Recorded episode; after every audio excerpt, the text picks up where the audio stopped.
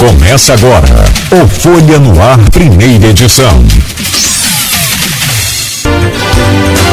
Terça-feira, 5 de setembro de 2023. Começa agora pela Folha FM 98,3, emissora do grupo Folha da Manhã de Comunicação, mais um Folha no Ar. O assunto de hoje do programa, começando com esse trabalho de combate à pandemia, depois com projeção às eleições, deixa eu primeiro trazer o bom dia do Eduardo Chimuda para a gente abrir. Professor Eduardo Chimuda, bom dia. Seja bem-vindo aqui a este Folha no Ar. Prazer e honra poder conversar com o senhor aqui nesta manhã. Bom dia, Nogueira. Bom dia, Aloysio. Bom dia aos ouvintes aí da, da 98,3, né, Folha do Ar.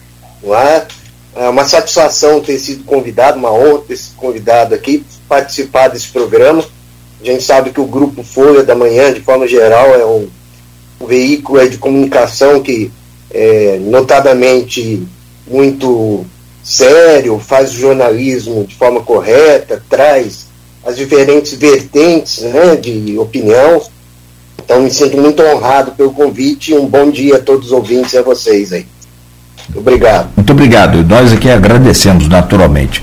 Meu caro Aloysio Abreu Barbosa, bom dia. Seja bem-vindo também a essa bancada sempre. Bom dia, Carlos Nogueira. Bom dia, Beto na técnica aí. Bom dia, Timodo. Obrigado pela presença. Tentou marcar essa conversa algumas vezes, mas é, a agenda não casava. Hoje, finalmente, estamos, estamos, estamos fazendo entrevista. E com pesquisas frescas, né? Pesquisas frescas. A Prefab foi divulgada ontem, né? É, a, a Iguape de julho, embora tenha sido feito 10 de julho, eu só tive acesso a ela é, na semana anterior retrasada, né, ali no, na segunda quinzena de, do mês passado, o mês seguinte, julho, né, agosto. É, nosso bom dia especial a, a pessoas que não acompanham sempre nesse início de jornada, de segunda a sexta-feira, de 8 às 8 e meia, 9 horas aqui, os, entre os aplicativos, taxistas, os professores hoje representados de um, um professor, eu fui professor do meu filho, Eduardo Timoda, é, e os pais de aluno que vão levar seus filhos bem cedo às escolas. Timoda, é, vamos começar pelo pelo, pelo passado. É, vamos obedecer a ordem cronológica aqui hoje no programa. Como é que foi a sua entrada na, na no, no, no, no controle e combate à Covid em campos? E que tipo de. Explica para o ouvinte, tenta explicar de maneira mais didática que você puder, como um estatístico como você é, é fundamental para o combate à pandemia. Bom dia. Bom dia. Então, a minha entrada foi o seguinte: quando começou a pandemia, foi aquele desespero danado que a, a, estava noticiando na Europa, Itália, a situação de lockdown e, e já no início aquela situação de é, que muita gente tem nada, estava sem vaga, colapso do sistema de saúde. E teve uma reunião, pelo que eu soube posteriormente, né, do então prefeito Rafael Diniz e mais o pessoal da área de saúde, e em que eles perceberam que haveria necessidade de um apoio estatístico para fazer um diagnóstico e identificar em que fase nós estaríamos na época, né, na época, uh, quais as tendências, né, o, porque basicamente a estatística ela dá suporte à decisão. Então a gente tem que fazer esse diagnóstico, olhar os números, uh, analisar esses números, ver em que estágio nós estávamos e aí era feita a tomada de decisão, se ia flexibilizar mais, se ia restringir a circulação, né, esse tipo de coisa. E daí me chamaram, teve uma reunião que eu acho, parece que o Marcão Gomes, então é, acho que era presidente da Câmara, né, eu tinha feito análise estatística da dissertação de mestrado dele na FUCAP, lá no Espírito Santo. E daí ele indicou meu nome, outras pessoas já tinham ouvido falar de mim, e me convidaram para fazer parte do, do comitê de crise. E aí, fundamentalmente, o que, que a gente fazia na época? A gente pegava os dados de contaminação, de testagem, né, de positivos e número de pessoas que estavam testando, as internações em leitos clínicos e leitos de UTI e o número de óbitos. Vendo a evolução. Eram no total, a Luiz Nogueira e os ouvintes, eram 12 indicadores quantitativos que a gente ia vendo a evolução. Eu recebia os dados diariamente e fazia as análises semanalmente, né? e a gente ia vendo. Bom, agora nós estamos numa fase bem crítica, que é a chamada fase vermelha, né? ou bandeira vermelha, alguns chamam. Ou a gente está numa fase laranja, ou está na amarela, verde e branca, eram as opções. E daí a gente ia vendo qual estágio de acordo com a evolução, porque muitas vezes parece um pouco, Luiz, com pesquisa eleitoral. A pesquisa eleitoral é um retrato que pode ter uma margem de erro, como todo mundo sabe, os institutos assumem isso e a gente vê que às vezes acontece mesmo. Mas talvez mais importante do que o resultado em si é a gente ver a evolução, né? E isso também acontece nas pesquisas, normalmente a gente tem nas pesquisas eleitorais mais do que um retrato, a gente tem essa evolução. E aí a gente é vendo, bom, a tendência é essa, se a tendência é essa, então o poder público, né, a Secretaria de Saúde, o prefeito, as pessoas, as autoridades envolvidas, com base nesses resultados, tomava decisão. Não, então vamos restringir, já que a situação tende a piorar.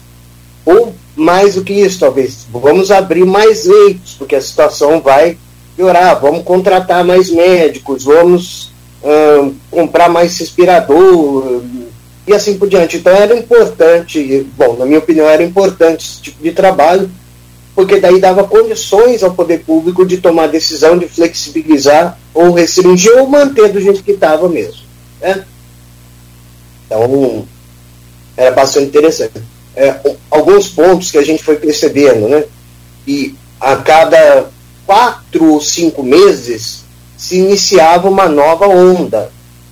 Assim, não é que os intervalos entre os picos eram quatro meses, quatro, cinco meses mas com o tempo, é, a gente foi vendo, poxa, uma onda começa quatro meses e meio, em média, depois do início de uma nova onda. Então, aí a gente já tinha uma previsão, pô, tá tudo parecendo muito calmo, mas pode ser que daqui a algum tempo a situação piore. Então, já vamos nos preparando para né, para uma situação mais crítica daqui a algum tempo. As autoridades já ficavam mais atentas né, e já podiam tomar algumas decisões baseadas nisso.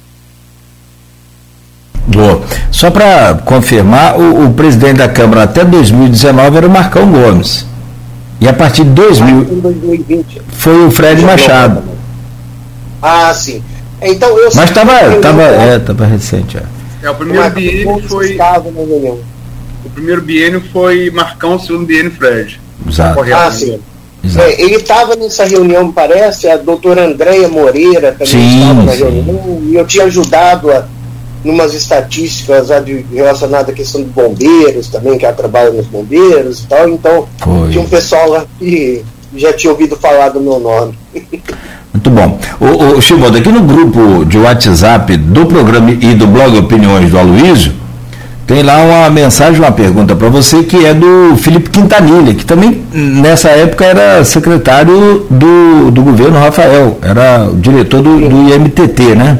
Ele diz aqui, grande professor Shimoda, com quem tive a honra e oportunidade de caminhar durante o, o sofrido período da pandemia, construindo um, uma é, acampa,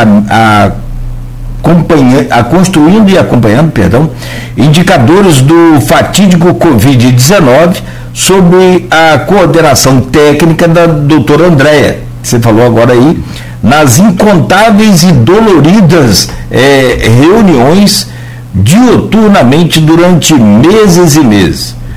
Na sua opinião, qual foi a importância das medidas de isolamento para a diminuição do contágio e o quanto às medidas como testagem em massa, tais como ônibus itinerantes e os dados do bem, que foi uma parceria com o Porto do Açul e também com o SEST Senat, é, contribuíram é, para melhor enxergar a evolução da doença e especialmente da taxa de imunidade da população. Por fim, deixo um grande abraço aí ao querido professor Shimoda, uma das mentes brilhantes que temos na nossa cidade. Então, eu mando um abraço também ao Felipe Quintanilha. Assim, essa época de Covid foi uma época extremamente tensa para todo mundo. A gente nunca imaginou que ia viver uma situação dessa. Mas, por outro lado, eu tive a oportunidade de conhecer e trabalhar com algumas pessoas, trabalhar com e para algumas pessoas que, assim, é, somaram muito na minha vida. Uma dessas pessoas foi o Felipe Quintanilha, a doutora Andréia Moreira. Posteriormente, já no governo Vladimir, trabalhei com é, o doutor Chabel, o doutor Rodrigo Carneiro, enfim, uma série de pessoas com quem eu tive contato, né, e assim, foi bastante gratificante ter tido essa experiência. O campus tem uma, teve um, assim, uma, não sei se sorte, mas aconteceu de aqui durante a gestão da pandemia, é, a questão foi sempre levada do ponto de vista científico. Então, é, a ciência predominou, as tomadas de decisões eram embasadas em dados científicos. Né? Eu sou uma pessoa da área acadêmica, e, por exemplo, eles levavam em consideração as informações que eu trazia para eles. Mas, assim, um grande abraço a essa equipe toda, esse pessoal todo que eu citei, né? Felipe, Quintanilha, doutor Andréia, doutor Rodrigo Carneiro, doutor Chávio, todos eles eu tenho amizade e sempre converso com eles é, até hoje, né? E tal. Mas é, a época de pandemia foi realmente uma coisa extremamente crítica. Eu lembro até hoje, no início, que a gente paralisou as aulas aqui nos mestrados a Cândido. Quando o governador, à época, eu acho que era o Witzel, né, decretou o lockdown no estado do Rio de Janeiro. Isso, as aulas eram, essas aulas eram aos sábados, e daí o, governador decretou durante 14 dias, eu acho 15 dias, o lockdown. Aí foi passando 10 dias desse início do lockdown, o pessoal começou a perguntar para mim: Timoda, você acha que a gente já começa a aula no outro? Na outra semana eu falei: espera, vamos esperar porque a gente tem que ver o que, que o governador vai fazer. Não sei como é que estão os dados, antes não estavam tão sistematizados os dados, era mais do que a gente via na TV, né, na mídia, uh, os casos de internação, os casos aumentando. Agora, ninguém imaginava que essa desgraça ia durar dois anos, né? Realmente foi uma coisa assim que o impacto nas escolas, as mortes que ocorreram, o impacto na economia, uma série de coisas, ninguém imaginava que isso fosse acontecer né, nesse nível. A gente fala que, eu falo que um dia, né, se eu tiver a oportunidade de ter um neto, ainda vou chegar pro meu neto e vai perguntar para mim, vovô, você viveu aquela época lá em que ninguém podia sair de casa, todo mundo ficava durante dois anos, foi realmente um, uma situação de loucura. Mas, é, respondendo ao, ao Felipe Quintanilha, assim, eu acho que, pelos dados que a gente tem, quando a gente promovia uma certa restrição, realmente era uma situação em cadeia, tá? Luiz Nogueira e os ouvintes. Assim, qualquer atitude tem uma sequência, tanto de flexibilização quanto restrição. Os impactos, impactos ocorrem inicialmente na questão de procura pela testagem. Depois aumenta o número de positivos, obviamente, daí o número de contaminados. Começa a aumentar o número de internações em leitos clínicos. Depois aumenta o número de internações de UTI e por fim aumenta né, o número de óbitos. Então, assim, é, quando se fazia uma certa restrição, ou seja, o fechamento completo ou parcial, né, o lockdown, esse tipo de coisa, a gente percebia realmente que a gente tinha é, uma redução posterior no número de casos. É, a questão da testagem, que foi é, começou na época né, no governo do Rafael Diniz e continuou, e até se ampliou na época no governo do, do Vladimir, essa testagem era muito importante para a gente, porque a partir do momento que a gente tinha maior quantidade de testes sendo realizados, a gente conseguia diagnosticar melhor a situação e, é, de forma prematura, a gente prevê o que vai acontecer. Que, como eu disse, se aumentou o número de pessoas testando, é porque provavelmente mais gente está com sintomas, mais gente está procurando e daí tende a aumentar o número de contaminados e posteriormente internações e até óbitos. Então, assim, essa ampliação de forma geral da testagem foi realmente uma coisa extremamente importante para a gente para tomar decisão e para a gente diagnosticar e ver tendências do que poderia acontecer. Tá? Então, se foi, foi um aspecto interessante. Um ponto que a gente percebeu também, que daí voltando à questão dos quatro meses e meio, né, entre o início de uma de uma, uma onda e o início da onda seguinte, é que é até interessante que, mais ou menos, o que diz a literatura médica, assim, a, aquelas, eh, os anticorpos neutralizantes tendem a permanecer altos em pessoa durante mais ou menos esse período, três, quatro meses. Né? Três meses e pouco, pelo menos pelo que eu conversei com alguns epidemiologistas, algumas pessoas da área médica. Então, mais ou menos, era previsível que fosse ocorrer um período. Então, se teve uma onda muito grande, é uma onda muito pico muito elevado, posteriormente os, essas pessoas não iriam se contaminar tão cedo assim, porque os anticorpos iam estar altos. A mesma coisa com relação à vacina, né? Teve a vacinação, daí aumentou né, o número de é, o número de anticorpos neutralizantes e a pessoa acabou ficando mais tempo lá imunizado. E daí tem a questão do reforço, porque isso aí vai também vai durar um certo tempo. Né? Foi durante um tempo, acho que o intervalo entre as a, o, o, o primeiro, a terceira dose, digamos assim, foi inicialmente de seis meses, se eu não me engano, depois foi caindo até quatro meses. Realmente o pessoal foi identificando essa tendência de início de novas ondas a quatro, cada quatro meses, tanto para vacina quanto para pessoa contaminada. É, então, assim, é, foi uma coisa interessante. Shimoda, é, quer dizer, o, o, o, o SARS-CoV-2, família SARS, é, eu digo da família SARS porque eu, é, eu, por exemplo, posso falar, posso testemunhar, no meu caso empírico, eu tive pneumonia de SARS é, em 2010, se não me falha a memória. Febre muito alta, nunca, nunca tinha tido, tido febre, febre tão alta, 42 graus, é muito alta. E, e eu não me contaminei com, a Covid. Muito nenhum peguei. E é, minha mãe pegou, meu filho pegou, namorada pegou, secretário do lar pegou. Ou seja, eu estava cercado de, de Covid e não, e não, e não, e não, e não, e não, e não, e não peguei. A gente é. tem que fazer um estudo do seu sangue, tem alguma coisa especial, não sei, que não contamina. Não, mas é quem, quem pegou SARS, você deve dominar essa estatística, dentro do seu grupo social, é, o nível de contaminação é absurdamente menor. E a gente desenvolveu anticorpo não para o SARS-CoV-2, mas para o vírus da família SARS. Então sim, nós sim. pegamos a pneumonia naquela época, o gripe, é, esse grupo, dentro da sua sociedade, ele, ele é infinitamente menor a contaminação. É, e eu, é, em, 2000, em 2010, 2011 foi azar, mas depois de 2019 foi sorte, né?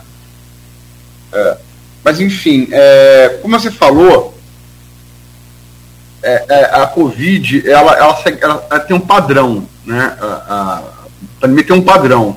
Esse padrão observável, você pode medir ele através de número, você pode, portanto, antecipar as medidas né, antes que esse momento mais, esse momento mais, mais, mais delicado chegue. Você falou, né? Aumenta a testagem, aumenta a contaminação, aumenta a testagem, aumenta é, internação. internação, leito clínico, é, leito TI, óbito. Tá? Porque essas coisas 2 começou na China. China é ditadura, né? Difícil acesso à informação.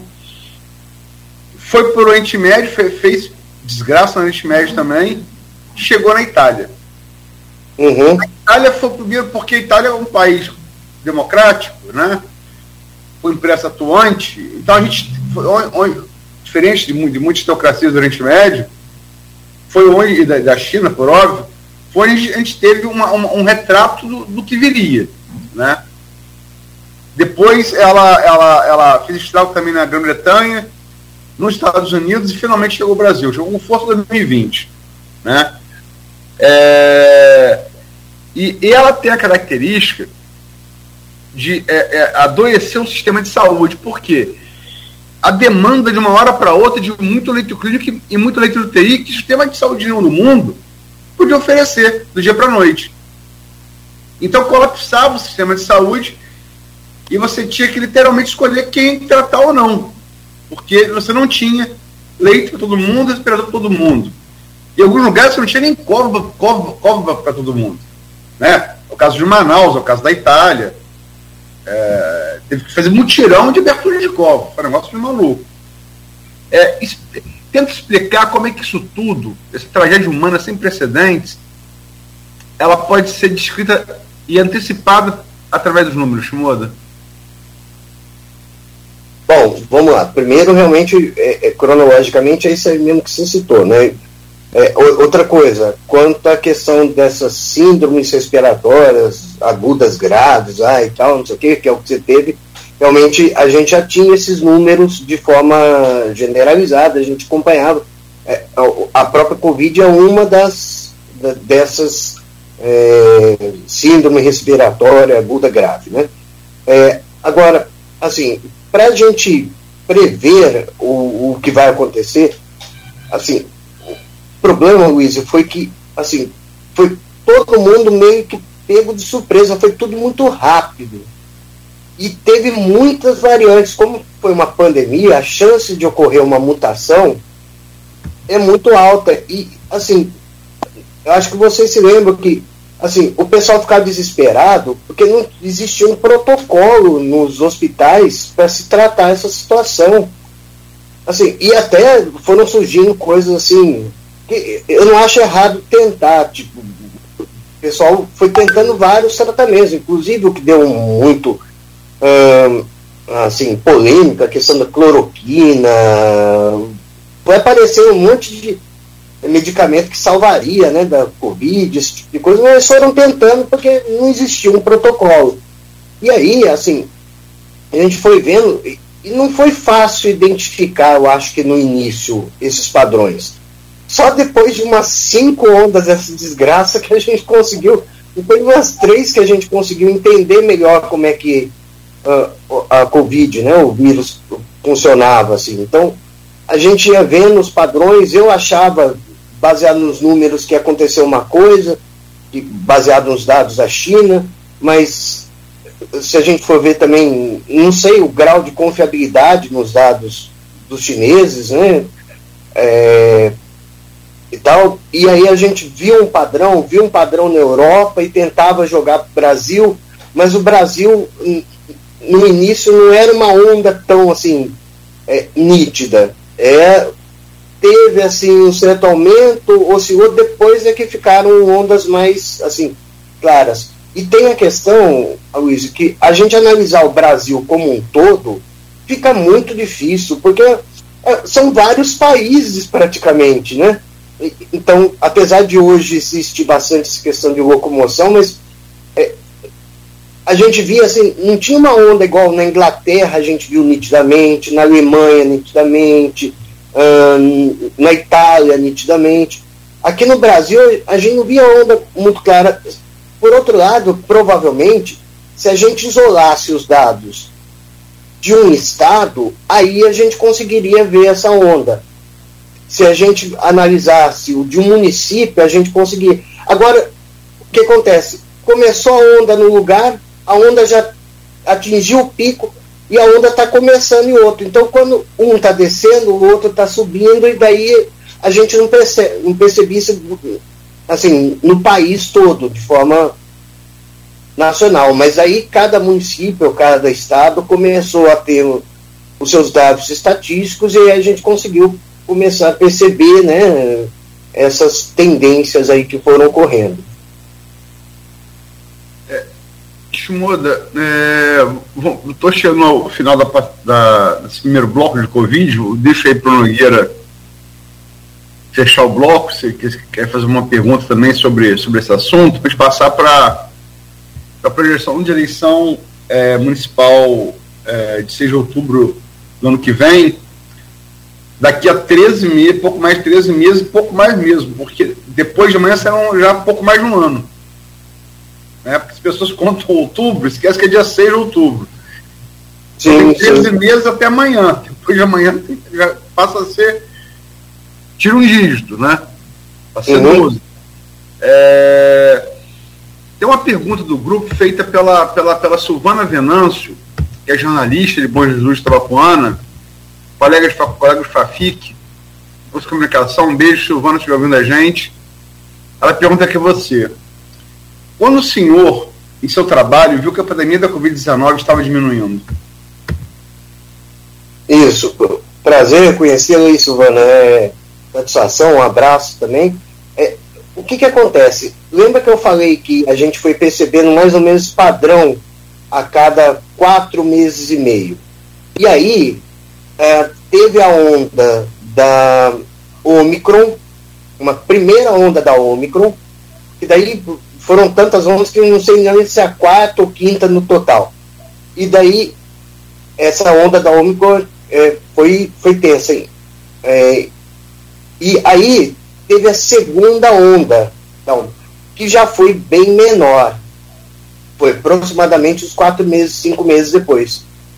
Quando foi bem menor, eu falei assim, poxa, agora, se daqui a cinco meses não começar uma nova onda é porque tende a diluir mesmo. Isso daí foi lá para julho de 2022, tá? Que daí realmente a gente viu que a tendência era mais ou menos ficar estável. É, não sei se vocês ouviram que tá, é, se cogitou aí a questão de, de ter uma nova onda que está chegando no Rio de Janeiro, as autoridades no Rio. Bom, pelos dados que eu estou olhando, sempre assim, pelo menos semanalmente eu vou acompanhando. Nos demais países, né, eu peguei alguns países da Europa, alguns da África, Ásia e tal, isso não aconteceu, tá? Por enquanto, pelo menos pelo que eu vi, não está tendo uma nova onda, assim, pelo menos relacionada à internação. Então, e mesmo de contaminação. Uma das coisas que também é interessante que a, a, a vacina, e a gente tem que, eu acho que é interessante comentar, a vacina foi inicialmente comentada, até por uma questão de grupo experimental, como é, evitando agravamento, mas também evitando a contaminação em uma proporção relativamente alta. Depois foi visto que no, na vida real, né, digamos assim, de forma amplamente, sem ser experimental, ela é, não é tão efetiva como se esperava para contaminação mas a gente percebeu que para agravamento, no caso, internação e óbito, ela realmente teve um, um impacto assim, bastante grande. A gente viu isso, Aloysio, aí são os dados interessantes que a gente foi vendo, que a proporção, a gente fazer uma análise de acordo com faixa etária em campos. E vocês devem se lembrar que inicialmente a, as vacinas foram disponibilizadas para as pessoas mais idosas, que eram inclusive os que tinham a, o grupo onde a gente tinha uma percentagem de mortalidade mais alta. E essa proporção de óbitos, era, a grande maioria eram idosos ou pessoas com comorbidade, no início, essa proporção inverteu. E a gente foi ver, era aproximadamente assim, um, dois meses mais ou menos depois da primeira dose. Na época, acho que só tinha o Coronavac, né? Então, o que foi acontecendo? Esses idosos começaram a deixar de morrer, tanto que a proporção dos que morriam era muito alta nos idosos, e depois essas pessoas que é, idosos tomando a vacina, elas diminu diminuiu a mortalidade. Lógico que continuou tendo, né? Mas assim, então a vacina foi muito importante nesse aspecto. A gente percebeu isso nitidamente pelos dados aqui de Campos. Obviamente que a gente passa esses dados né, né, doutor Chave, o doutor, é, doutor André e tal. É, eu acho que já foi Dr. Chabel na época da vacinação. Foi finalzinho do Rafael e início do Admiro. Foi, sim, é, já início de, de do, do Vladimir. Meu, uhum. o, meu caro Shimodo, só para a gente fechar, são 7h44. O Maurício Batista, que é nosso ouvinte aqui, número um, sempre participa com a gente, todos os dias deixa aqui a sua, o seu bom dia, a sua pergunta. Hoje ele deixa uma para o senhor. E ele mexe naquela parte complicada. Doutor, como foi conviver com o negacionismo das vacinas? Inclusive, certos médicos também não acreditando nessa história da vacina. Essa eu tenho que responder mesmo? é, só. sacanagem, sacanagem. Não, não então, é, assim, é, o que eu acho estranho, sabe, é, é que é o seguinte: uh, o Brasil sempre foi um país referência quanto à questão de vacinação. Mundialmente, talvez seja o país que mas tem amplamente difundido e, e, com maior adesão da população à questão de vacinação, né? A gente vê que a gente erradicou uma série de doenças, poliomielite, uma série de doenças.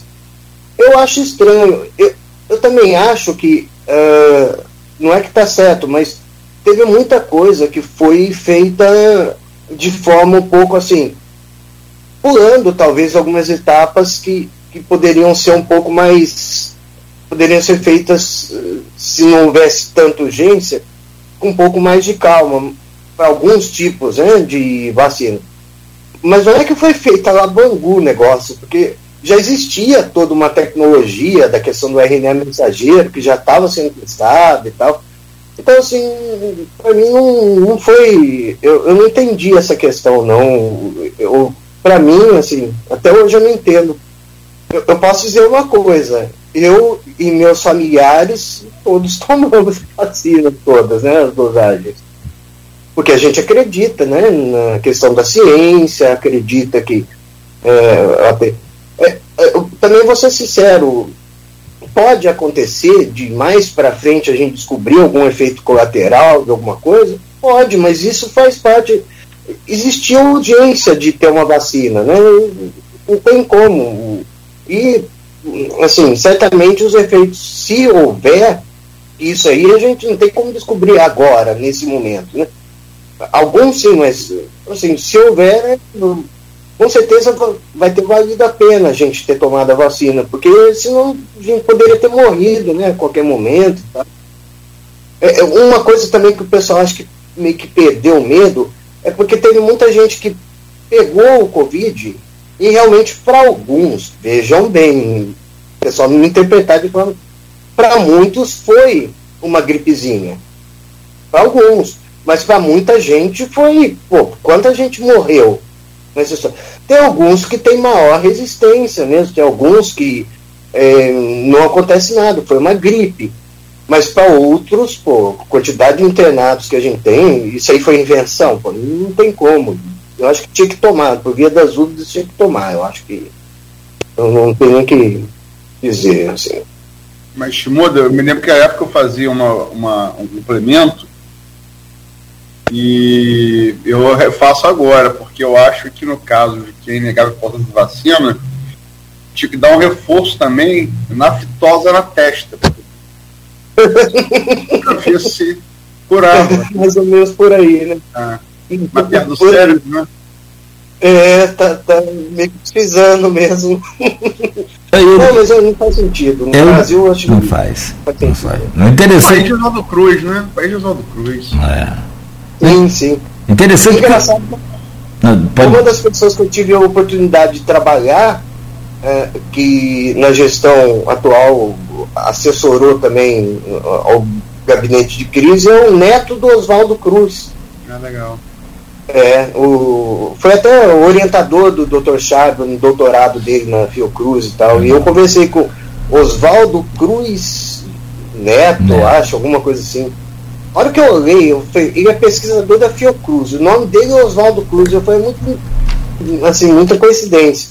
Eu perguntei se ele tinha algum parentesco, ele falou que era neto do Oswaldo Cruz. Olha só. Bacana, né?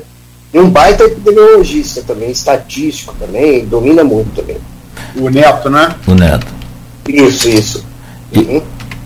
Interessante que o negacionismo ele se baseia exatamente em nada, ou em, em grupos de, de aplicativo de conversa. Semana eu estava num local fechado, o camarada falando ali de que ele só tomou a vacina porque foi obrigado. Eu falei, mas não havia obrigação nenhuma para tomar. Não, porque por causa do meu trabalho. Eu falei, não, mas se você tinha medo de morrer por conta da vacina, o trabalho é o de menos. Qual que é mais importante? A vida. Não, tem, não faz nenhum, absolutamente nenhum sentido. Infelizmente, temos reflexos disso, desse negacionismo hoje, ainda até com outras campanhas de vacinação, como é o caso da, da campanha de vacinação contra meningite em Campos, que tem pouco mais de 50% vacinados, infelizmente. Bom, são 7h49, meu caro Shimoda e Aloysio, vou pedir licença a vocês, muito rápido, para a gente fazer uma pausa. Aliás, essa pausa agora tem uma dica muito bacana para você aplicar o seu dinheiro de forma segura e com a melhor rentabilidade com o, a equipe da Nauta XP, que é de Campos, gente de Campos orientando muito bem a você onde fazer o melhor investimento. E a gente volta logo a seguir, Shimoda, e virando agora a chave, ainda claro e evidente, falando da sua especialidade, números é, com os dados aí trazidos pelo Aloysio Abreu Barbosa lá na, na, Folha da Manhã e também agora já no portal Folha 1, com uma nova pesquisa então, para que você possa também falar dessa mesma forma com categoria para a gente aí desses números. No oferecimento de Coagro, Proteus, Unimed Campos, Laboratório Plínio Bacelar e Vacina Plínio Bacelar. E nós seguimos também aqui pelo, pelo Folha no Ar com o Aloysio Abreu Barbosa hoje.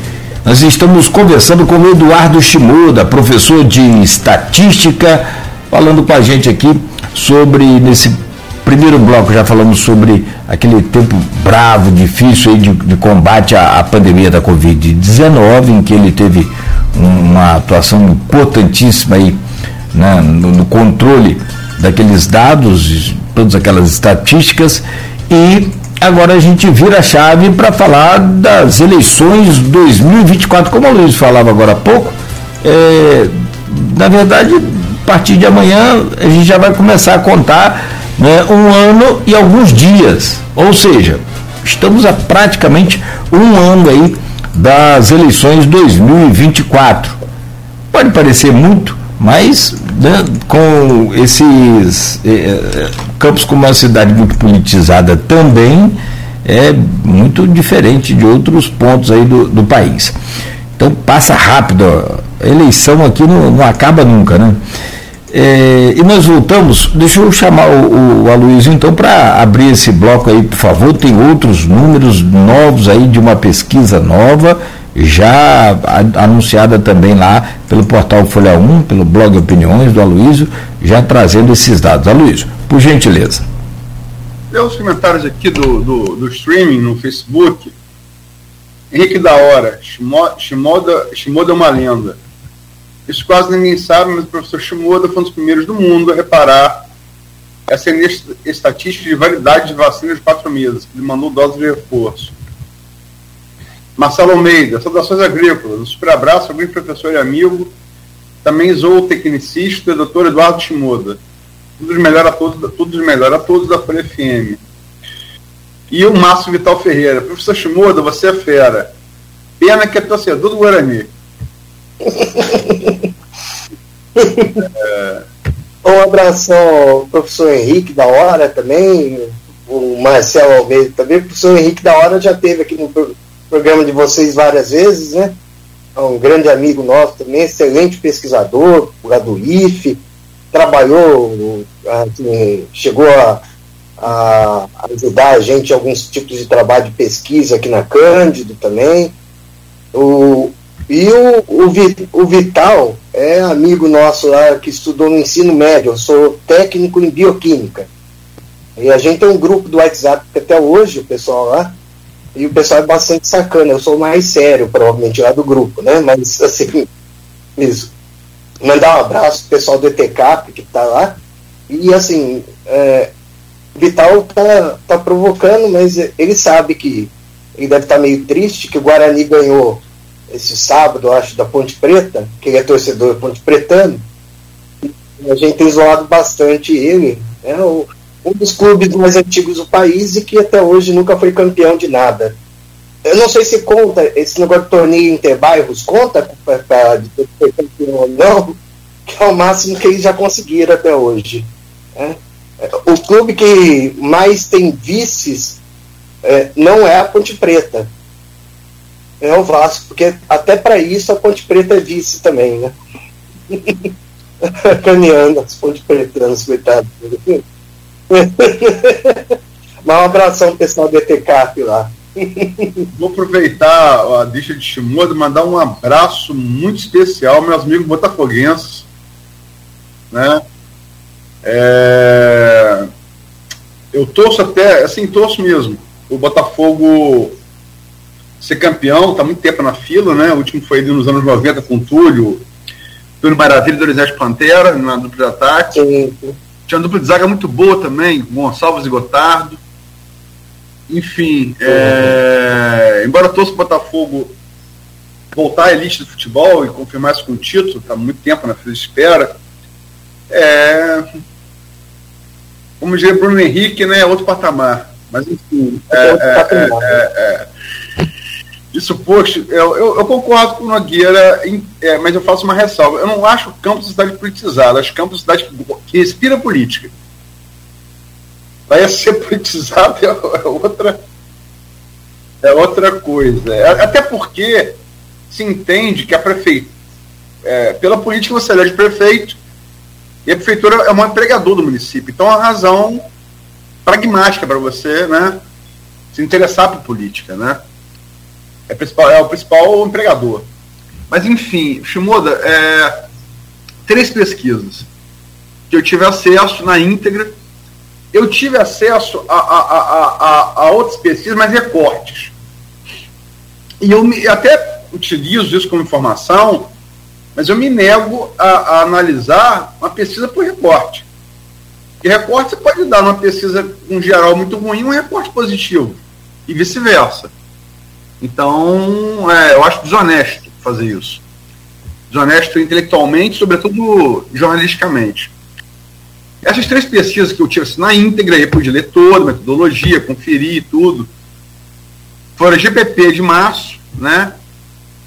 a Iguap de julho, que eu já falei aqui, e a Prefab, que foi divulgada ontem, feita no final de agosto. É, elas mostram um quadro de aprovação de governo e de tensão de voto muito é, consistente e homogêneo, é, que talvez seja o diferencial de Vladimir sobre o, o, pai e a mãe, né? Os, os prefeitos e os governadores é, Antônio Rosinha Garotinho.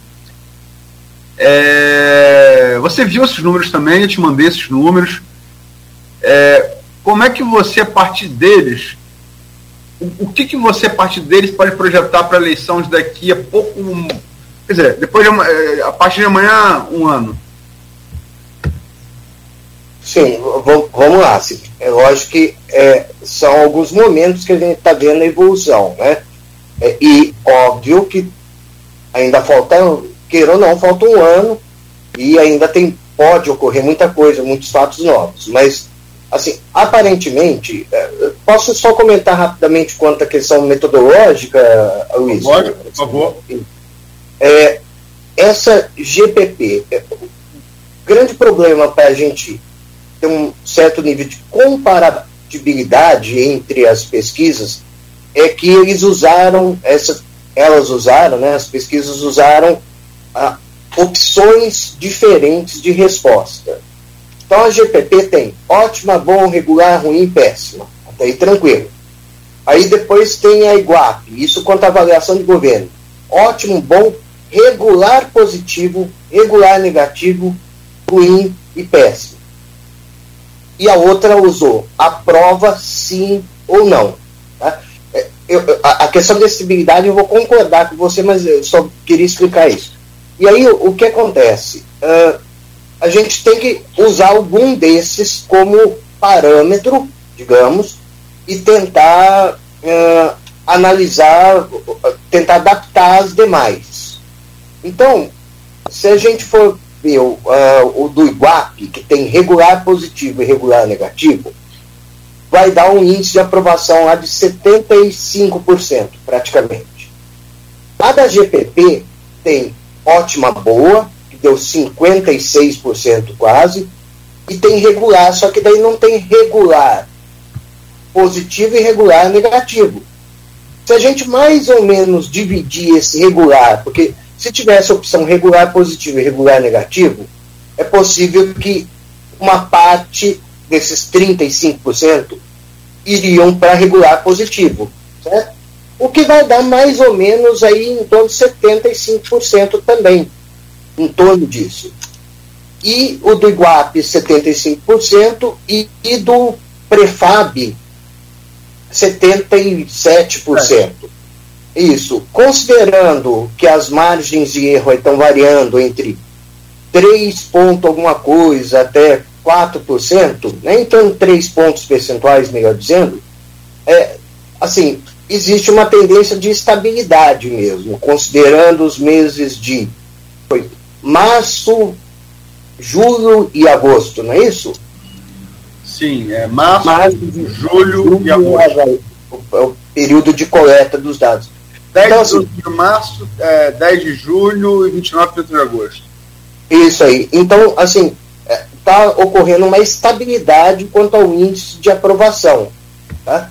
É, historicamente, o pessoal comenta isso. Claro que devem ter algumas exceções, mas assim, hum, acima de 50% de aprovação, é muito provável que o candidato seja reeleito. Isso historicamente. Estou falando que isso vai acontecer porque eu sou estatístico, não sou pai de Ná. Né? Aí não tem como prever esse troço, porque senão, senão em vez de estatístico, eu seria apostador. Se eu conseguisse prever as coisas. Mas, assim, a tendência, assim, por enquanto, é de uma estabilidade, com uma leve tendência com um pouco de aumento, mas eu acho também que é difícil passar muito de 80% de aprovação, porque sempre vai ter um grupo que talvez seja contrário, qualquer que seja o governante, vai ter um grupo que possa ser contrário, é, ou que esteja descontente com algum ponto específico, mas é um, uma coisa assim que, se mantiver um nível de aprovação, aparentemente as chances de uma reeleição são bastante altas. Tá? Eu só estou fazendo uma leitura independente de quem seja prefeito. É, podem ocorrer fatos novos? Sim, isso aí acontece em política, né, com certa frequência. A gente vê essa pacificação que ocorreu né, entre os grupos que inicialmente eram contrários, é, mas isso pode acabar, pode ser, sei lá, descoberto um fato novo, ou pode ser inventado um fato novo, não sei. É, então podem ocorrer algumas uh, algum fator que possa alterar esse cenário, mas assim aparentemente se mantendo esse cenário eu acho difícil assim que o, o, o prefeito não se reeleja, tá? E, quanto às intenções de voto, um, um, ponto que eu acho que é interessante, Aloysio e Cláudio, né? É assim, a rejeição, as pesquisas de rejeição. Oi. Não, eu ia, eu ia falar isso. É, é uma, seria uma das perguntas. Porque tem aquela tá coisa, né? É, tem um ditado que eu ouvi e que eu aplico, eu vi em jornalismo e eu aplico na vida profissional e pessoal. O bom repórter, você não conhece pelo texto bom, você conhece pelo texto ruim. Né? O, a, qual, qual, qual é o mínimo de qualidade dele? Esse é o bom repórter ele tem um mínimo de qualidade elevado. Não, não é a reportagem boa, é ruim. Acho que isso vale para qualquer profissional. Né? É, é a linha média. É isso que dá a capacidade profissional. E é, é, o mais baixo de Vladimir, como qualquer político, é medido pela rejeição. Né?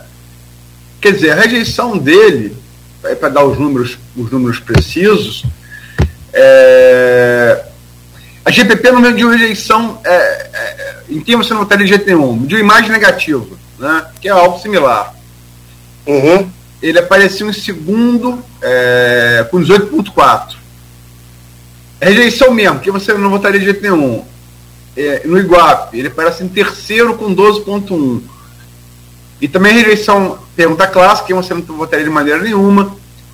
Ele aparece em quarto com 6,3. Quer dizer, vamos pegar a, a mais, a mais alta, 18,4. Isso quer dizer que, em tese, matematicamente falando, ele pode ter 80% de votação. É, potencialmente ele pode chegar a isso. Isso, para um político em exercício de mandato executivo, é muito, muito, muito difícil. Muito, é, concordo. O tempo dele é muito alto.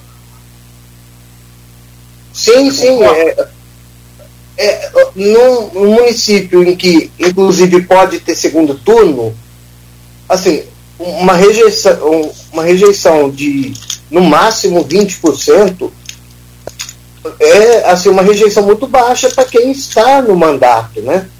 É, e, e havendo segundo turno, eu não sei, pode não haver segundo turno, mas se houver, é, isso é uma, uma notícia excepcional para o atual prefeito, porque dificilmente alguém com rejeição tão baixa vai deixar de ganhar, né?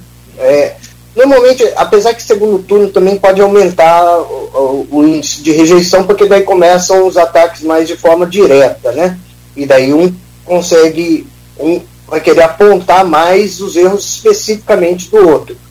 É, o que acontece também, é, a Luiz Nogueira né, e os ouvintes, assim, é que é, quando alguém está disparado na frente, aparentemente ao cenário, considerando as pesquisas, os outros candidatos todos meio que se juntam para tentar bater nesse cara que está para pelo menos haver segundo turno.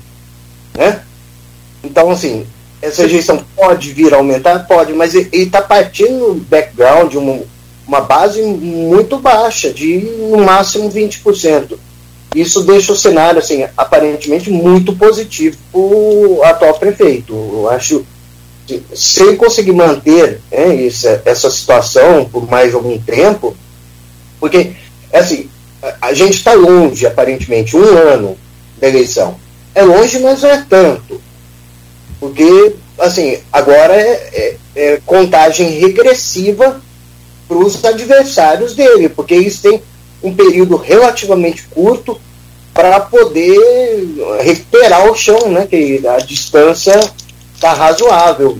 Eles teriam que conseguir aumentar essa rejeição e converter os votos para eles próprios.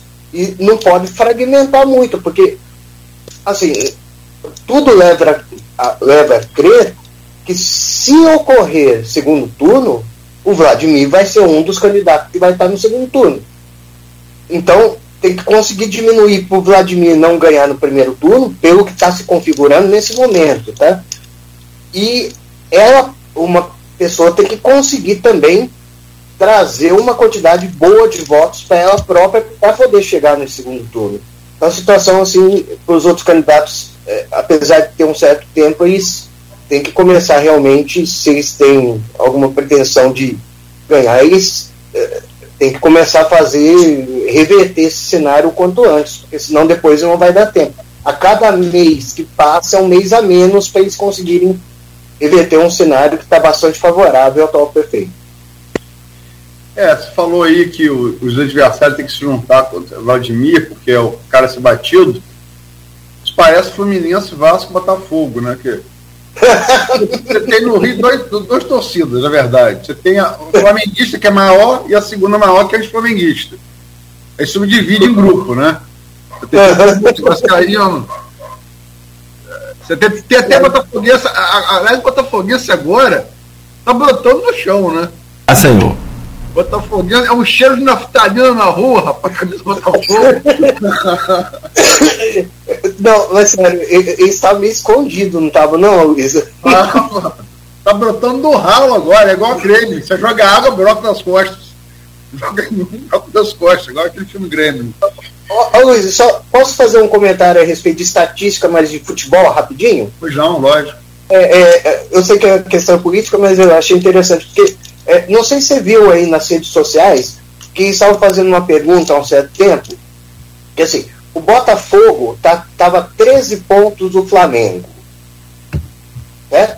E o Flamengo estava 13 pontos da zona do rebaixamento, que era o Santos na época. Aí você pergunta, isso significa que a probabilidade do Botafogo não ser campeão é a mesma do Flamengo ser rebaixado? Porque a diferença é a mesma do Botafogo Flamengo e Flamengo o primeiro da zona de rebaixamento. Aí uma pessoa amiga minha mandou para mim essa pergunta. Falou, você quer dar estatística, né? O que você acha? Eu falei, não, não é a mesma. Porque, primeiro, para o Botafogo deixar de ser campeão, ele tem que começar a perder direto. Para o Flamengo ser rebaixado, tem que começar a perder direto. Agora, além disso, para o Botafogo deixar de ser campeão, um time precisa passá-lo. Que ele já deixa de ser campeão. Para o Flamengo ser rebaixado, precisaria 14 times passá-lo. Só que como um joga com o outro, isso é praticamente impossível de acontecer, né? Então, assim, a probabilidade do Botafogo deixar de ser campeão é maior, claramente, do que do Flamengo ser rebaixado. Ainda mais com esse jogo que teve agora, né? No domingo que fez ao 2x1, um, foi isso? Foi no, foi no sábado. Foi sábado, sábado, isso aí. É. É, mas eu acho que, não sei não, assim, eu acho que se o Botafogo não desestabilizar, eu acho que vai ser campeão, sinceramente, eu acho que a tendência é essa. Não, eu também acho e, sinceramente, falo sinceramente, torço por isso. Torço por isso. Uhum. Como eu falo brincando, mas torço também que o Vasco reencontre sua grandeza, porque eu acho que o bom é você ter quatro, os quatro é, serem fortes, né? Falo isso com sinceridade, torço mesmo, para o Botafogo Acho que o time que foi de Heleno, de Didi, de Garrincha, de Newton Santos, merece sempre figurar a elite do futebol brasileiro. E mundial. Mundial. É. Luiz, Luiz, esse aí do Botafogo eu acredito, mas o flamenguista falou que tá torcendo pro Vasco, não acredito não, bicho. Rapaz, você sabe que é isso, é, é por causa do Paulista, né? O Vasco é o único time que eu tinha implicância mesmo. Denner, da Portuguesa, foi jogar no Vasco. Sim. Eu adorava ver Denner jogar. Meu pai um dia me chegou, chegou aquela, eu estava vendo o jogo do Vasco. E aí uma jogada de Denner, eu vibrei. Falou, ah, Luizinho, torcendo pro Vasco. É pra Denner, papai. E aí acabou que Denner quebrou essa coisa minha de, do Vasco. Eu torço mesmo, de fato torço. Torço para que o Vasco recupere sua grandeza. Se ele tivesse ido para a Europa, ele poderia ser o melhor jogador do mundo. O cara jogava muito, na minha opinião, era um dos caras que nossa Senhora. Que isso. Ele morreu na Lagoa, eu estive lá visitando o local onde ele morreu, um acidente de carro. Uma coisa boba, ele estava deitado, focou com o cinto de segurança. Na batida da tola. É, botaram lá uma placa. Aí tem Denner, da data de nascimento de morte, e um, um dizer assim embaixo, aqui morreu um poeta da bola. Né? É o que eu achava uhum. dele mesmo, o poeta da bola. Pena que teve a, a vida, a carreira tão breve, né? Mas enfim. Sim, sim. Essas pessoas de vida é, breve e intensa marcam muita gente, né? Sim, é, sim, sim. vamos, vamos voltar aqui pro, pro nosso carnaval, como diria, como diria Capi. É, a gente tá. Você, você falou aí é, que, que é estatístico não é, não é pai de nada. Mas é, vamos lá, vamos pegar nos números. É, GPP de março na, na, na estimulada, com a apresentação dos nomes, né? Vladimir deu 50,4, vai dar uns 55 voto válido. Na, na Iguape, um cenário, o primeiro cenário, é, 55,4, vai dar uns, uns 58, alguma coisa, tirando o, o, o é, branco e nulo. E na Prefab, é, na Prefab 66,8. Vai dar 70% de, é, é, de votos se tirar os 10 de branco e nulo, né? 70%. Quer dizer, são números que todos eles indicam uma definição em, em, em um turno só. No caso, visando o que a mãe fez ao se reeleger em 2012. Onde marcou, teve uma bela votação, marcou o Mussalen, né, de saudosa, saudosa memória, querido amigo, é, mas muito localizado na pedra, e Rosinha ganhou com com, com larga margem de vantagem, se reelegeu com larga margem de vantagem. Se admite nos bastidores políticos que o objetivo do governo é repetir, né, o mesmo grupo político, né, o filho repetir a mãe. É, se você tivesse que projetar, você diria que sim ou não e por quê? Um turno, dois turnos e por quê? Não. A tendência hoje, pelos números, é, é definição em primeiro turno. A tendência hoje, a gente for ver cronologicamente, assim, a, a participação dele, a intenção de voto dele está aumentando. Eu acho que vai ter um teto e pode ter oscilações, mas assim, numericamente a gente vê, por exemplo, o Caio Viana está diminuindo bastante. O Marquinho Bacelar também diminuiu. Ah, alguns aumentaram, mas é coisa de 2, 3 pontos percentuais. E o dele aumentou de 50% para 66%, 67%, em um período relativamente curto. Né? Então, assim, as coisas caminham pela tendência a uma definição em primeiro turno. É, é, volto a dizer que não sou pai de Nai, assim, podem existir fatos novos que podem alterar esse cenário. Mas, assim, tem alguns pontos que a gente vê que hum, falta um pouco mais do que um ano. Normalmente, os, os governantes, de forma geral, aí eu digo o Poder Executivo de prefeitos, governadores e presidentes, eles tendem a deixar uma parte das obras mais para o último ano. Assim, tradicionalmente. A gente vê que né, a essa altura do campeonato, assim, o Vladimir está com uma votação, com uma intenção de voto bastante alta, está com um nível de aprovação muito alto.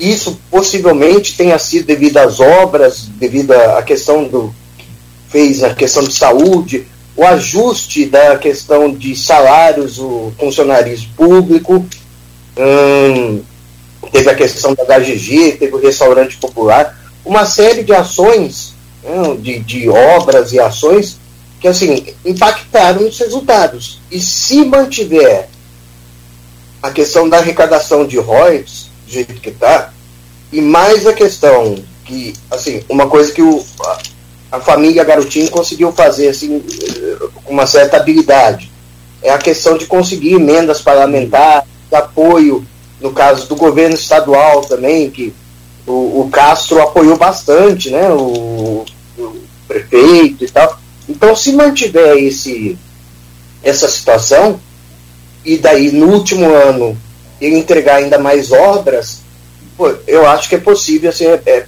a tendência é ele ganhar no primeiro turno, na minha opinião, assim, a tendência, né? Volto a dizer. Eu, eu posso usar uma. Não vou dizer quem é, mas é, é uma pessoa com larga experiência de pesquisa eleitoral em Campos, Uhum. E é anti-garotinho. E eu respeito muito essa pessoa.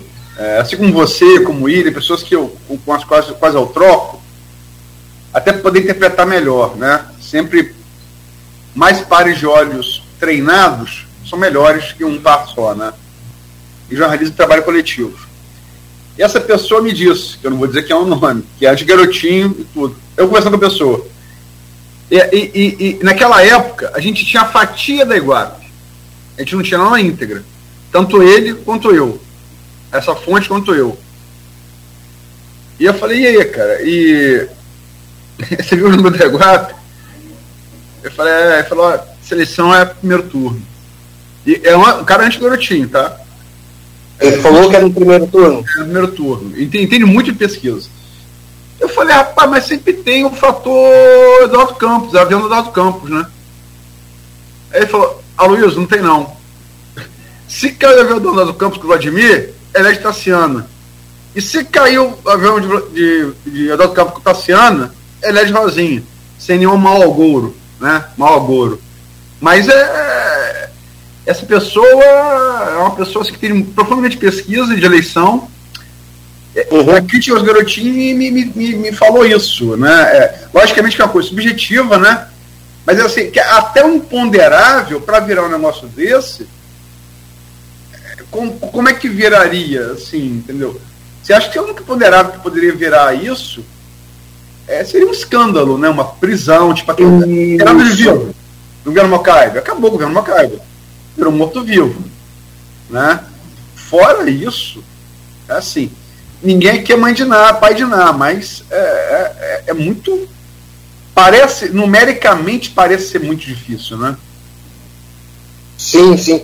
É, uma coisa assim interessante. Vamos já, eu acho que em se mantendo, mantendo essa, esse ritmo do governo com entregas da maneira como está sendo feito, eu acho que mesmo se fosse um escândalo com um assessor dele, um secretário, eu acho que não seria suficiente para ele perder a eleição. A tendência, na minha opinião também, tá? Nem, agora, lógico, se fosse envolvendo ele próprio, aí seria uma outra situação, mas porque a, a dianteira está muito positiva, e se ele mantiver a entrega assim, desses resultados, fica uma coisa difícil. Uma outra coisa que eu acho que, e daí talvez seja mérito dele mesmo, Luiz, é a questão que eu acho que existe rejeição, talvez a família garotinho, no sentido do pai e a mãe mas ele não está tendo a mesma rejeição, possivelmente. Eu, eu também não. estou cogitando, tá? Mas talvez ele seja um pouco mais confiador, ele seja menos. É, consiga agregar melhor assim, os diferentes grupos. E isso está fazendo com que a rejeição dele seja menor, o que é uma vantagem politicamente, né? Lógico que ele tem que engolir alguns sapos e conseguir conciliar a situação, mas essa questão de é, que culminou inclusive na eleição do Rafael Diniz. A rejeição, na verdade, o Rafael ganhou, lógico, por méritos deles, mas também a questão que o município não estava querendo mais a família Garotinho no poder, né? Tanto que o Rafael ganhou no primeiro turno. Certo? É, a, historicamente, eu acompanho isso desde 80, 89, a taxa de rejeição a, a, a garotinha, e Rosinha herdou isso dele, ela vai na casa dos 25%, ela é alta. Ela é alta. Vladimir está abaixo disso. É, e assim, eu, eu, eu, eu logicamente, Shimura, você conhece pesquisa é, também há muito tempo, faz isso há muito tempo, é a sua área, eu, eu jornalismo você pela estatística, é, você é uma pesquisa, tem dados que te impressionam, é, até pela historicidade daquele dado, quando você domina isso, mas que você não usa no, análise geral. A GPP, desses três pesquisas, foi a única que mediu zona a zona em campos. Ela mediu região, mas mediu zona. E é um dado que eu não dei, porque assim, você tem que fazer o, o, o by the book, né? É, induzida, espontânea, rejeição, avaliação de governo, papá. É, isso tem que dar. Mas um dado da GPP que me impressionou, eu falei isso com você, acho que no telefone, foi que é, é um fato. Caio ganhou com 15 pontos de vantagem na 98. 98 equivale à antiga 9899. Né? A pedra. É o centro uhum. da né? É, é, classe média média, classe média alta, classe alta. Né? É a pedra é, ela sempre foi, desde 89, refratária aos garotinhos. É, garotinho, para ganhar, sempre teve que ter um vice da pedra. A saber, 89 de Sarmé. Aí depois vem Sérgio Mendes, 90 e. 92, não quero, me ajuda aí, 93.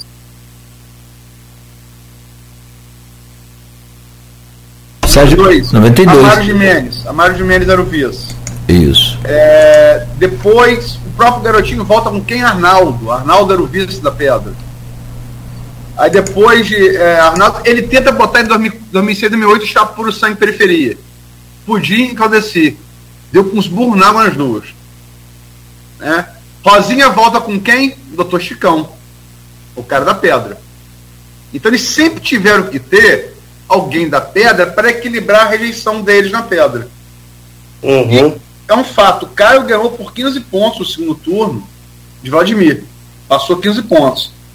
E na GPP de março, Vladimir apareceu na 98, 15 pontos à frente de Caio. Isso são 30 pontos. é, quem tem um pouco de pesquisa, é ponto pra caramba, é ponto pra caramba, 30 pontos é muito ponto. É muito voto. Em qualquer lugar do mundo. E no, uhum. no, com um eleitor que ele é, é, é, um eleitor que ele define a intenção de voto e o voto com convencimento. Ele é muito menos suscetível a fazer por vantagem do que o classe média baixa e classe baixa, né? É um dado assim que eu achei significante por quê? Porque ele é, é, é, é parece ter entrado onde o pai e a mãe eleitoralmente nunca entraram. Talvez por conta desse temperamento que você falou aí. Sim, sim. Eu acho que esse perfil um pouco mais conciliador, de ter um pouco mais de calma e tal. Eu acho que em Brasília também conseguiu fazer isso, né? E tal.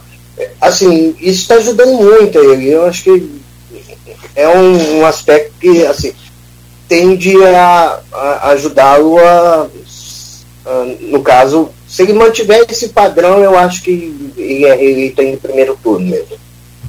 É, é, essa questão de pesquisa também, não sei se você vai comentar a respeito de questão de vereador ou vai ser um pouco mais para frente.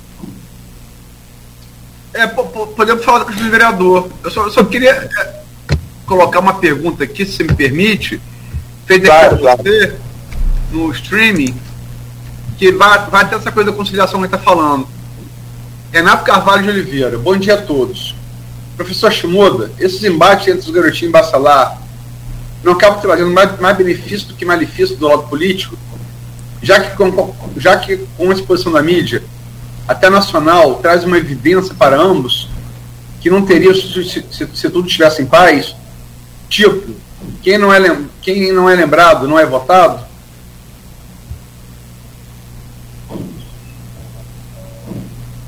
E eu não. Tá falhando o som, eu não, não consegui ouvir. Vamos lá, bom dia a todos. Professor Shimoda. Ah, não, eu, eu, o finalzinho só. Já que com exposição na mídia.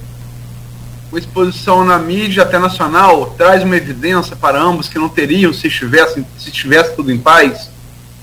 Tipo, quem não é votado não é lembrado. Quem não é lembrado não é votado? É. Escreveu professor aí, né? Professor, mas tudo bem. mas é, o seguinte, vamos lá. Uh, eu não sei, assim, eu acho que isso é, é uma disputa por poder mesmo. Eu acho que não é intencional nem nada, porque ainda está a situação, eu acho que no âmbito, é, digamos, é, municipal mesmo. A disputa mais para prefeito Agora, se ocorrer eh, no final, num possível segundo mandato do Vladimir, aí esses embates para eleição para deputado federal, por exemplo, não sei se ele vai se candidatar ao cargo, aí sim poderia ser uma vantagem em termos de repercussão, da visibilidade, esse tipo de coisa. Mas assim, em termos de para campos especificamente, não sei, não vejo como muita vantagem em ficar acusando o outro, não.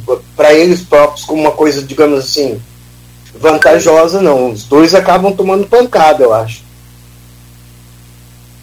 Aliás, só, só um parênteses, eu lembrei tomando pancada, eu lembro na questão da gestão do Covid, Luiz, que se tinha um bicho que tomava pancada de tudo quanto é lado, era eu. Porque, se, exceto quando tá na fase vermelha ou branca. Porque quando tá nas fases intermediárias, era o pessoal mas que era a favor da flexibilização batendo em mim, e o pessoal que queria restringir mais batendo em mim também. Então, tomar pancada de tudo quanto é lado. Embora eu não tomasse decisões, eu só fizesse a avaliação de qual fase, mas só não tinha dó, não. Eu entrei meio bravo mesmo. Shibuda, deixa, deixa eu trazer um cenário aqui para ver se a gente. Só para eu entender sobre os números também. Luiz colocou sobre o fato novo, o, avião do Eduardo Campos, eu, eu, acho também muito difícil que uma coisa assim tão fora da curva acontecer aqui, e, torcemos para que nada de, de, avião aconteça, evidentemente, é. claro, todos nós aqui, mas é, são exemplos, citados pela Luiz, claro, mas assim, é, eu não vejo possibilidade de juntar uma frente lá com Bacelar, PT, pessoal, eu não vejo essa possibilidade. Acho que cada um tem o seu caminho, tem seu, sua trilha a seguir. Mas eu, o único fato novo, que na verdade não é bem fato novo, é, é, é um fato esperado e evidentemente precisa dele. É a campanha eleitoral.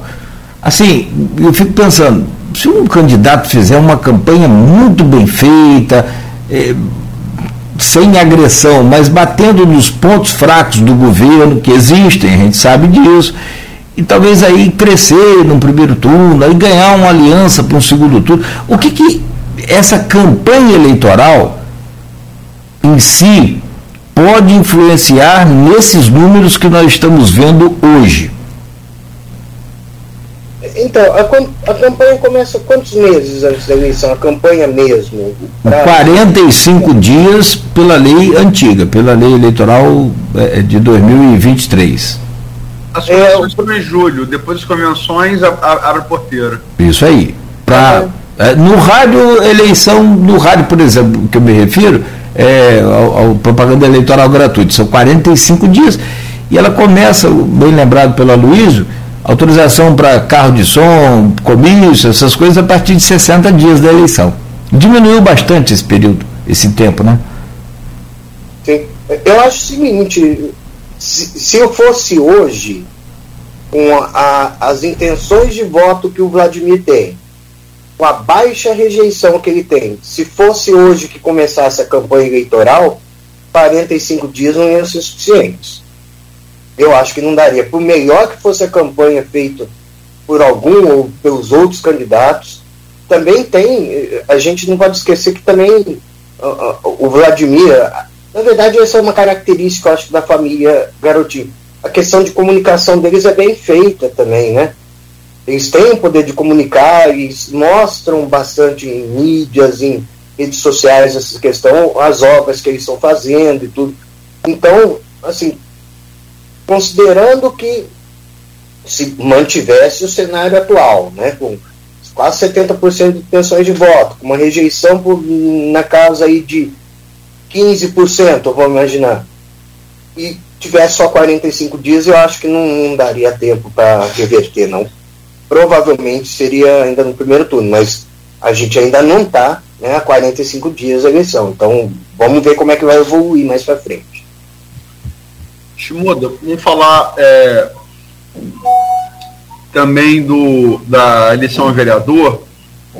É que a eleição sempre muito mais complexa é, do que é prefeito, muito mais difícil qualquer tipo de projeção, mesmo melhor analista de pesquisa, porque a eleição é proporcional, pulverizada, é uma eleição em que historicamente é, cargo legislativo o brasileiro deixa para definir né, antivéspera, na véspera, vezes no próprio dia da eleição. Né, é, tem todos os componentes que tornam o cálculo muito mais difícil. Mas é, eu fui fazer. É porque eu, eu, eu, eu faço pesquisa, do, a matéria pesquisa a, a mais geral né, com essas coisas, né? Questão de voto, espontânea, estimulada, rejeição, aprovação do governo. E aí eu, outros dados eu vou diluindo em outras matérias. Até porque se der tudo, é danado, Sim. né? Banaliza informação demais e o cara acaba entendendo nada. Só maluco com a gente mesmo vai ficar lendo aquele negócio para tentar interpretar que gosta disso. Mas enfim, é, é, é eu fui fazendo, e assim, é, não eram todos os candidatos citados, eu estou falando da Iguape, tá? Por que tu me fala da Iguape? Porque a Iguape, ela foi encomendada pelo grupo dos Bacelar, que Sim. controla a Câmara com o presidente Marquinhos Bacelar. Né? Sim, sim. É, o que torna da Teflon ao resultado ela é, é, é, positivo Vladimir, né? Mas aí eu fui vendo alguns candidatos citados que eu não conhecia. Eu não conhecia, pessoalmente não conheço. E aí eu conheço o operador de iluminado, quase todos. Eu fulano, quem é, quem é, quem é, quem é, quem é esse crânio? E aí eu fui fazendo o cara crachar né? Uhum. Inicialmente, inclusive, em matéria, o link da matéria era essa questão da saúde, dúvida também que pode falar, que aparece como principal problema, segundo a maior virtude do prefeito. Já havia sido registrado assim na GPP, né? Só que na GPP foi segundo e segundo. o principal problema da GPP foi transporte público. Eu abri com isso. Aí quando eu fui ver o cara crachá do, dos vereadores, tá com quem, tá com quem, não tá, dos 25 mais citados, 18 são ligados a Vladimir. Eles são 72%. É, é, é, é, e eram 24, tal, tal de gordinho da empada que ninguém sabia que era o cara, esse cara, esse cara não existe, que até conheceu o gordinho da empada, trazer ele aqui para entrevistar, porque você cara, já descobriu quem é? Já, eu descobri que ele existe. Descobri. Ah. É, mas é, é, é, um, é um cara bem limpado e faz, e faz serviço social. É, e é gordinho pelo nome, né? É, é, mas enfim, ele ficou do lado de sete vereadores com mandato. Então acho que vale a pena entrevistar. É, mas enfim, é, 18 de 25 né, é uma coisa. É, parece querer dizer algo, né? Sim, vamos lá. É, primeiro, assim, a questão da análise técnica de, da questão da pesquisa. Tá? É, essa pesquisa não foi feita uh, com sorteio de bairro, né? Foi da de fluxo, né? Sim. Perto do Guape. É porque pesquisa para vereador, eu acho que tem, se for feita, teria que ser no bairro, sabe? Porque tem muita questão de reduto eleitoral, no caso de vereador. É muito assim, localizado. Tudo bem. Esse é um fator. Outra coisa, assim, é, a, a gente cravar um resultado que quem tem mais votos está com 1,2%. Só que a margem de erro é em torno de 3%. Então, assim, a gente não tem como afirmar assim, que um está em primeiro. Tipo, isso não, não ajudaria ou não seria confiável ao extremo para a gente dizer que esse vai ser eleito, aquele não vai ser eleito, certo? É, questão de lembrança de nome. Esses valores, talvez, se a gente tivesse os cenários com os candidatos propriamente dito, talvez aumentasse, mas também não faz sentido, porque a gente não sabe quem vai ser candidato de fato. E daí para vereador é melhor que seja uh, uma pesquisa aberta mesmo, né? não estimulada. Como é que vai fazer estimulada com todos os de todos os vereadores? Mas assim, uh, de forma geral, para a gente analisar como você está fazendo, Aí eu acho que já passa a fazer mais sentido essa pesquisa, que é para quem é mais ligado a um grupo ou a outro grupo. Né? É, é, que eu não tenho assim quais são as pessoas também de cada um dos grupos. São 18 dos 25, né, Luísio? É, dos mais citados, são 18 são, são, estão no grupo de Vladimir. Um grupo de Vladimir. E daqueles que têm mais do que 0,7 os cinco primeiros aí, todos são do grupo também. Os quatro, primeiros, os quatro primeiros são do grupo de Vladimir. Ah, então... parece quinto empatado, o primeiro do grupo dos Bacelar, que é, é Bruninho Viana. Entendi. É porque daí isso é um indicador forte também, que realmente está sólido. Porque também, é, assim, esses que estão, esse gordinho da empada, 0,2%, por exemplo, aí falando da pesquisa, foram mil entrevistas, mil e uma entrevistas. Então, na verdade, esse gordinho da empada teve dois votos dos mil, né? assim, na prática. E dependendo onde foi feita, eram duas pessoas, uma do lado da outra, que falou, esse gordinho da empada, né?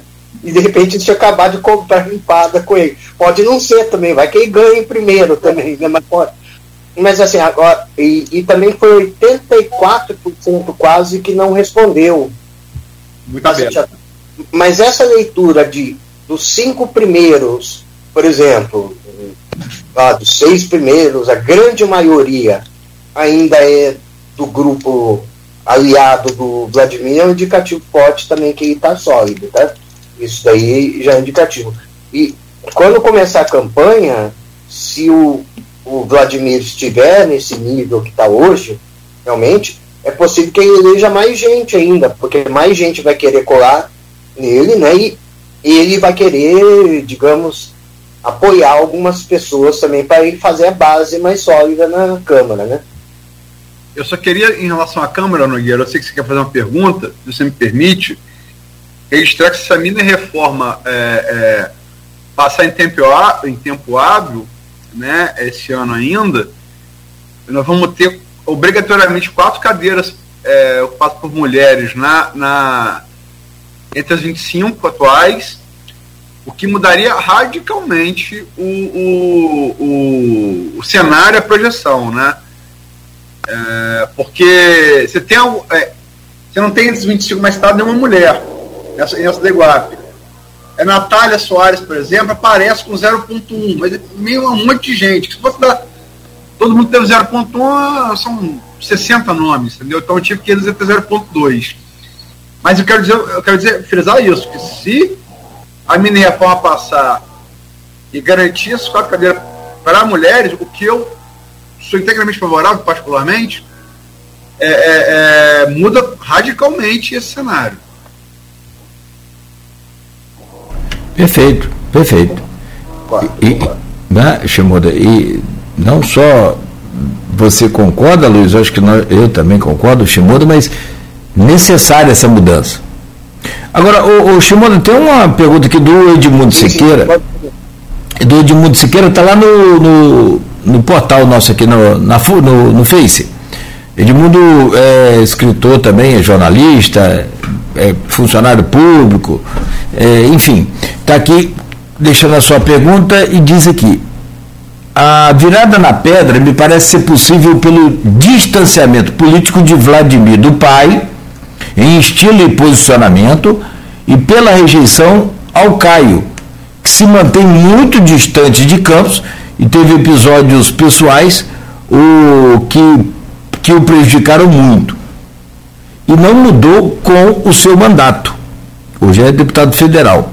Porém, a candidatura de Jefferson, que é o Jefferson Manhães, do IFE, pode mudar esse cenário na pedra, quando se consolidar de fato. Hoje é só pré-candidato, estou lembrando aqui. A questão é, pergunta Edmundo, será possível se tiver aderência lulista efetiva em uma cidade que votou amplamente em Bolsonaro?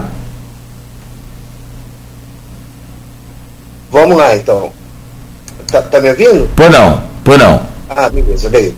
É, realmente, assim, eu concordo com o que está escrito aí, uma parte, né, a questão de distanciamento político do pai.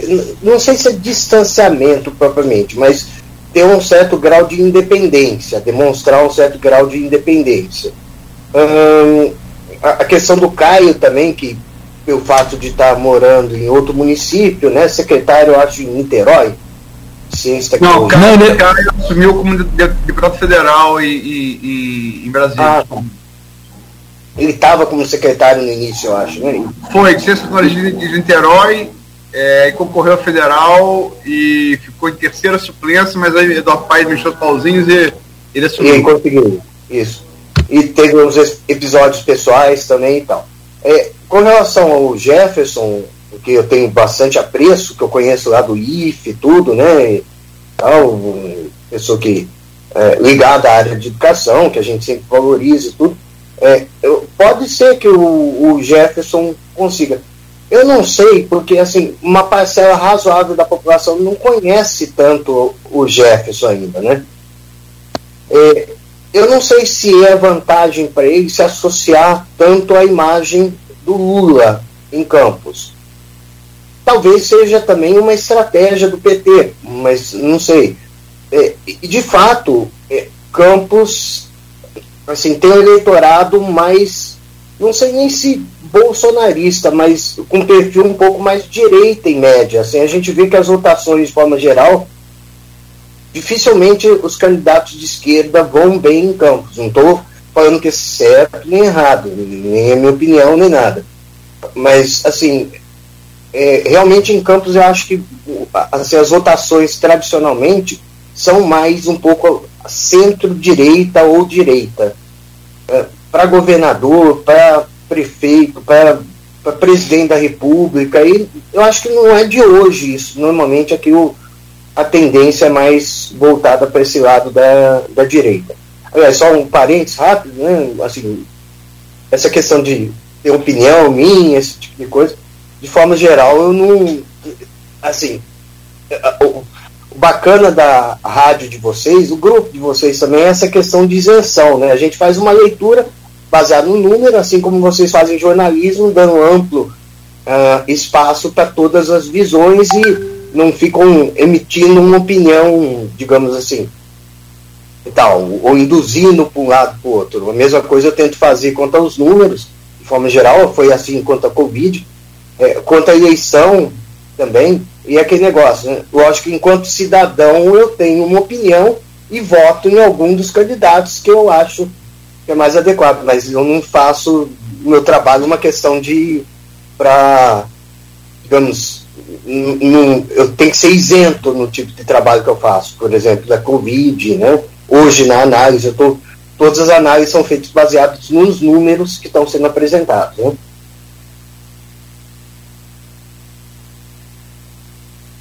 Nogueira? Não, vamos lá. Tô, um parênteses rápido, ah. eu, eu lembrei desse negócio de falando de número, do, do zootecnista que falou, porque a gente sabe que eu sou zootecnista de formação, né?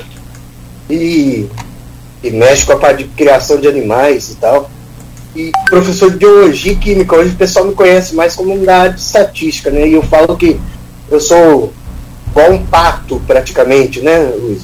O animal mais versátil que existe, que nada anda e voa. Boa. Só que o pato nada mal, voa mal e anda mal. Então eu sou mais ou menos por aí. Boa. Quem colocou, não, quem colocou na postagem. Seu microfone, Nogueira, seu microfone. É, quem colocou, desculpa, perdão, eu estava abrindo aquela hora aqui. É, não, quem colocou na postagem aqui foi o Marcelo, que é. Sim, sim, Marcelo. Marcelão, reitor lá. Marcelo é, é corintiano lá em São Paulo, é paulista.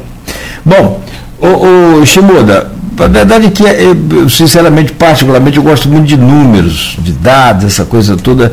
Eu, eu fico é, é, sempre acompanhando. Quando tem números, a gente para para ler, para para acompanhar. Acho que números, nesses casos aí, eles direcionam, não, direcionam muito. Olha a pandemia, olha né, tantas outras coisas. E, e claro que os políticos gostam muito mais de números do que, do que a gente. E quando mais são positivos, né? É, mas a gente, pode, eu falo isso tentando justificar que a gente poderia ficar aqui até meio-dia conversando, mas vamos deixar para uma próxima, a gente voltar, evidentemente, a gente quer contar sempre aqui com sua colaboração, né, com sua participação. Por hoje, eu agradeço muito, a gente agradece muito aí a sua presença e vamos torcer não para o Guarani, porque fica muito complicado, mas é, vamos torcer para que né, tudo dê certo e que você esteja aqui de volta em breve. Muito obrigado por hoje, Eduardo Cheboda. Eu que agradeço o convite aí, mando um abraço para vocês, é Luísio e, e Cláudio Nogueira. Mandar um abraço rapidinho aqui, ó, o, o pessoal, aos alunos lá do PH, o Centro de Estudos, meus alunos que são alunos de química, né, o pessoal do mestrado, doutorado aqui da CANES, professores, para todo mundo que trabalhou com a gente do Covid, parabenizar e agradecer a todos que atuaram no front, de forma direta e indireta, na época da gestão do Covid, né, muita gente morreu e tudo. Mandar um abraço pro pessoal do MITS 384, melhor restaurante de Campos, uns amigos meus lá. Ele não, ele não dava entrevista, Luiz. Você viu que ele ficou um tempão para vir aqui, nunca pôde, mas já veio, já veio com a lista de jabá aí para a gente. e óbvio, mandar lá um beijo para minha filha, Gigi, eu te amo, tá? Ela não vai querer assistir o programa todo, não. Foi bom que no final, que ela fala que eu sou muito chato explicando as coisas, que é muito número para ela, mas esse finalzinho deixa para ela assistir lá. Ela. Quantos anos tem sua filha? Tem 12 aninhos, fez ah, terça-feira agora. Que legal. um abraço, um beijinho, papai. Papai qual, te amo. Qual é o nome dela? Giovana. Giovana. Gigi. Gigi, tá bom. Um abraço aí a Gigi também. Mas, Shimoda, mais uma vez, muito obrigado. Deixa eu trazer o Aloysio aqui para fechar também, agradecer, claro, a sua presença hoje. Ah, e amanhã, quarta-feira, é, é, essa entrevista, naturalmente, vai ser aproveitada no Jornal Folha da Manhã impresso, né, Aloysio? Eu estou com o microfone fechado porque começou uma obra que é um bate-pula nada. Vai, é amanhã, é no, no ponto final, como a gente tem feito aqui, perdão, as terças, as, das terças para quarta, edição de quarta, parte da entrevista vai estar no ponto final de amanhã, mas vai estar também a repercussão tanto da segunda parte da Iguape para vereador, que eu, eu, eu tenho gerado demanda para alguns analistas da, da sociedade civil organizada, né? É, políticos também, alguns personagens, quanto da, da pesquisa é, Perfab de ontem. Inclusive Vladimir já falou, Jefferson falou, Sérgio Mendes, que não está citado na, no meu entender, é um erro também, deveria estar citado na, na, na estimulada, Sérgio Mendes. É, é, é de cidadania, foi ex-prefeito, diz que vai se candidato, a Iguape colocou, eu acho que deveria ter colocado também. Mas, enfim, é, vai estar amanhã esse painel de, de, de opiniões sobre as pesquisas né, e a, a opinião do especialista Eduardo Shimoda. Aqui eu reputo como um dos bons caras de, de, é, de, de interpretar não só pesquisa como um número. Também apuração também, a gente fez um. Bateu uma bola na apuração presidencial. O Shimoda consegue antecipar os movimentos. Você lembra quando eu falei que o Lula estava eleito? Eu me lembro. Oi? Desculpa, não, Shimoda. Lembra, Nogueira? Lembro, lembro. Sim. Nogueira, está muito fechado, Nogueira. Ah, peraí, desculpa. Só um minuto. Só um instante, que eu estava fora aqui no. Tá fechado. Estava agindo aqui no, no Face aqui. Não, eu lembro, claro que lembro. Também eu você, William, eu falei, ó, Lula, acabou a eleição no Lula ter eleito, né?